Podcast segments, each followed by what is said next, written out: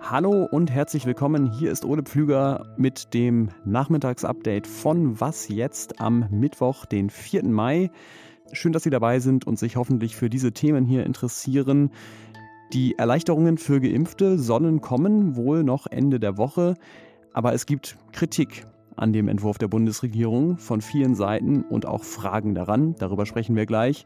Außerdem die politisch motivierte Kriminalität in Deutschland erreicht einen neuen Höchststand. Der Redaktionsschluss für diesen Podcast ist 16 Uhr. Ich glaube, bei so hohen Inzidenzen wie jetzt gerade haben wir noch nie in der Pandemie über Öffnungen gesprochen. Und das liegt natürlich daran, dass die Impfquote so hoch ist. Knapp 30 Prozent der Deutschen haben inzwischen eine Spritze bekommen, zumindest die erste. Und dass viel weniger Menschen an Covid sterben als während der zweiten Welle. Also sollen jetzt sehr bald schon Erleichterungen für Geimpfte kommen. Das hat das Bundeskabinett heute beschlossen. Grob gesagt soll eine zweite Corona-Impfung in vielen Fällen die Testpflicht ersetzen, also zum Beispiel beim Besuch von Geschäften, beim Friseur und auch bei der Einreise könnten Quarantänepflicht und Tests wegfallen. Außerdem sieht der Entwurf vor, dass Kontakt- und Ausgangsbeschränkungen für Geimpfte nicht mehr gelten sollen. Und äh, die Bundesjustizministerin Christine Lamprecht von der SPD, die begründet das so. Und in einem Rechtsstaat muss klar sein, dass solche Einschränkungen nur mit gutem Grund möglich sind, um Leben oder Gesundheit von anderen zu schützen. Und sobald dieser Grund wegfällt, muss genauso klar sein, dass dann auch diese Einschränkung nicht mehr erfolgen darf. Trotzdem sind diese Regeln weniger als zum Teil in der Debatte gefordert wurde. In der Gastronomie zum Beispiel werden Geimpfte und Genesene weiterhin genauso behandelt wie alle anderen auch. Und darüber hat sich unser Politikredakteur Tillmann Steffen gewundert und Expertinnen und Experten dazu befragt. Hallo Tillmann. Hallo Ole. Was ja zum Beispiel auch bestehen bleibt, ist die Maskenpflicht. Wie lassen sich denn diese, ich sag mal, Ausnahmen von der Ausnahme von der Ausnahme erklären? Ja, so richtig äh, geben die Regierenden da keine Antwort drauf. Man drückt sich so ein bisschen drum. Es wird darauf verwiesen, dass ja ein Öffnungsplan besteht, ähm, der vorsieht, dass eben, wenn die Inzidenzen unter 100 fallen, dass man dann quasi die Außengastronomie wieder öffnen kann. Das ist dieser von Anfang März beschlossene Plan, der dann obsolet wurde, weil ja eben die Inzidenten nur noch aufwärts stiegen. Jetzt, wenn man nach vorne blickt und fragt sich, äh, könnte man jetzt für Geimpfte auch äh, tatsächlich Biergärten oder Kinos öffnen, da stellt sich so ein bisschen äh, die Frage der Kontrollierbarkeit. Also Fachleute, mit denen ich gesprochen habe, haben gesagt, die Angst vor Fälschungen ist ja relativ stark. Aus dem Grunde rät man davon ab, weitergehende Öffnungen zu machen. Und bei der Maskenpflicht ist es so, dass man ja im Supermarkt im Grunde genommen ein großes Problem kriegt, wenn da plötzlich ein Teil der Kunden ohne Maske rumläuft und man jeden fragen müsste, haben Sie jetzt eine Impfung, haben Sie einen Attest? Jetzt ist das ja sowieso ein Reizthema. Also wer darf was in der Pandemie? Besteht nicht die Gefahr, dass auch wenn sie vielleicht rechtlich sein müssen, diese Erleichterungen die Gesellschaft weiter spalten? Ja, die Stimmung ist ja im Grunde so, dass äh, immer wieder gesagt wird, wer geimpft ist und keine Gefahr mehr für andere darstellt, der muss, dessen Grundrechtseinschränkungen müssen zurückgenommen werden. Punkt fertig aus. Ne? Das sagen alle Verfassungsrechtler und auch die FDP. Nur in der Umsetzung hakt es eben. Und insofern wird es eine Übergangsphase geben, sagen jetzt auch die Juristen, die sich verfassungsrechtlich damit befassen. Es wird eine Übergangsphase geben, in der wir noch erdulden müssen, quasi, dass einige, äh, obwohl sie schon könnten, noch nicht dürfen, mal grob gesagt. Man will vermeiden, dass eine Situation entsteht, dass quasi schon Geimpfte im Biergarten sitzen und die Jüngeren, äh, die noch warten müssen, da über den Zaun zugucken. Das würde sagen Verfassungsrechtler einfach auch toxisch auf die Gesellschaft wirken und auch Soziologen, die wir befragt haben, erklären das so, dass das einfach die Stimmung total drücken würde und die Akzeptanz für die noch notwendigen Maßnahmen in der Bevölkerung total drücken. Danke, Tillmann. Gerne. Ähm, das war es jetzt aber auch noch nicht mit der Kritik an der Vorlage. Die kommt zum Beispiel von der Gewerkschaft der Polizei die fordert fälschungssichere Dokumente, um tatsächlich kontrollieren zu können, ob jemand geimpft wurde. Und der Bundesverband der Amtsärztinnen und Amtsärzte, der hat noch konkretere Kritik. Der sagt nämlich, es ist fahrlässig, Genesene und Geimpfte ohne Test wieder einreisen zu lassen ins Land.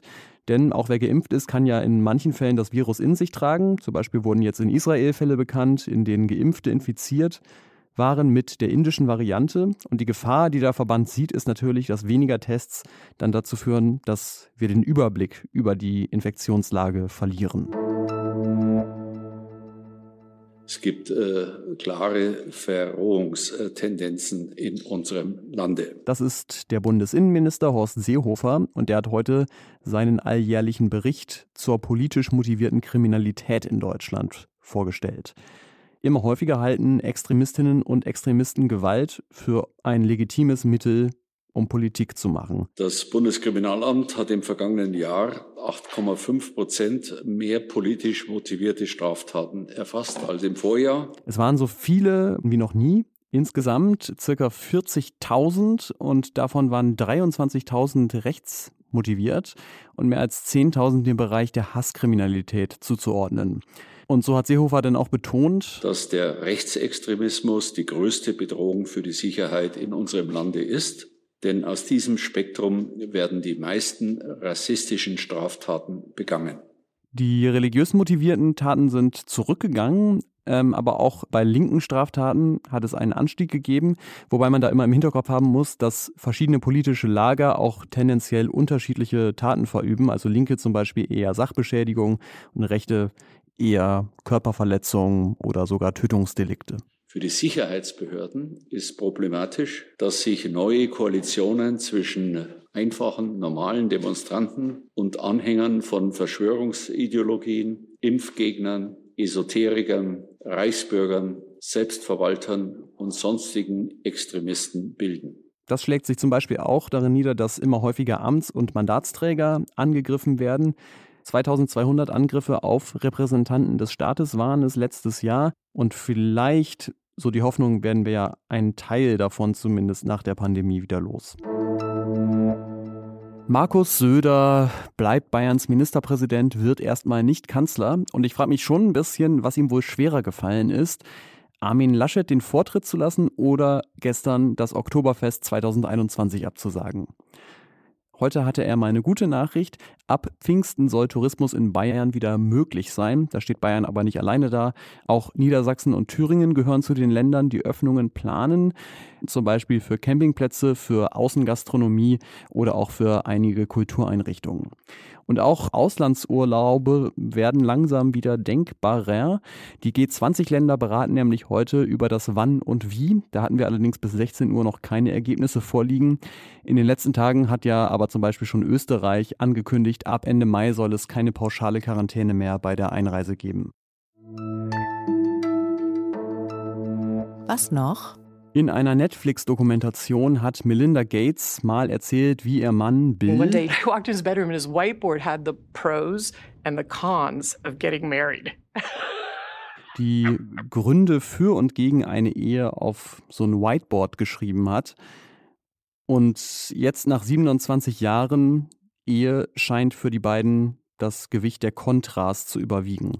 Sie lassen sich scheiden und das klingt jetzt erstmal nach einer Klatschmeldung, die wir hier eher nicht machen würden, ist aber aus einem anderen Grund interessant, denn über ihre Gates Foundation versuchen die beiden weltweit für bessere Gesundheitsversorgung zum Beispiel oder auch für Bildung zu wirken.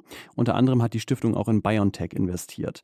Wie geht es jetzt also damit weiter? Was noch ist ja der Platz für gute Nachrichten und ich hätte diese Meldung hier natürlich nicht reingenommen, wenn die Antwort nicht wäre, ihre Arbeit in der Stiftung wollen die beiden so fortsetzen. Und das war's mit dem Was jetzt Update für heute. Morgen früh begrüßt Sie hier Simon Gaul. Unter anderem geht's dann um den Wasserstoff. Ja, Hype? Fragezeichen. Mal sehen. Hören Sie rein. Ich bin Ole Pflüger, bedanke mich fürs Zuhören. Per Mail erreichen Sie mich und das ganze Team unter wasjetzt.zeit.de. Tschüss und bis zum nächsten Mal.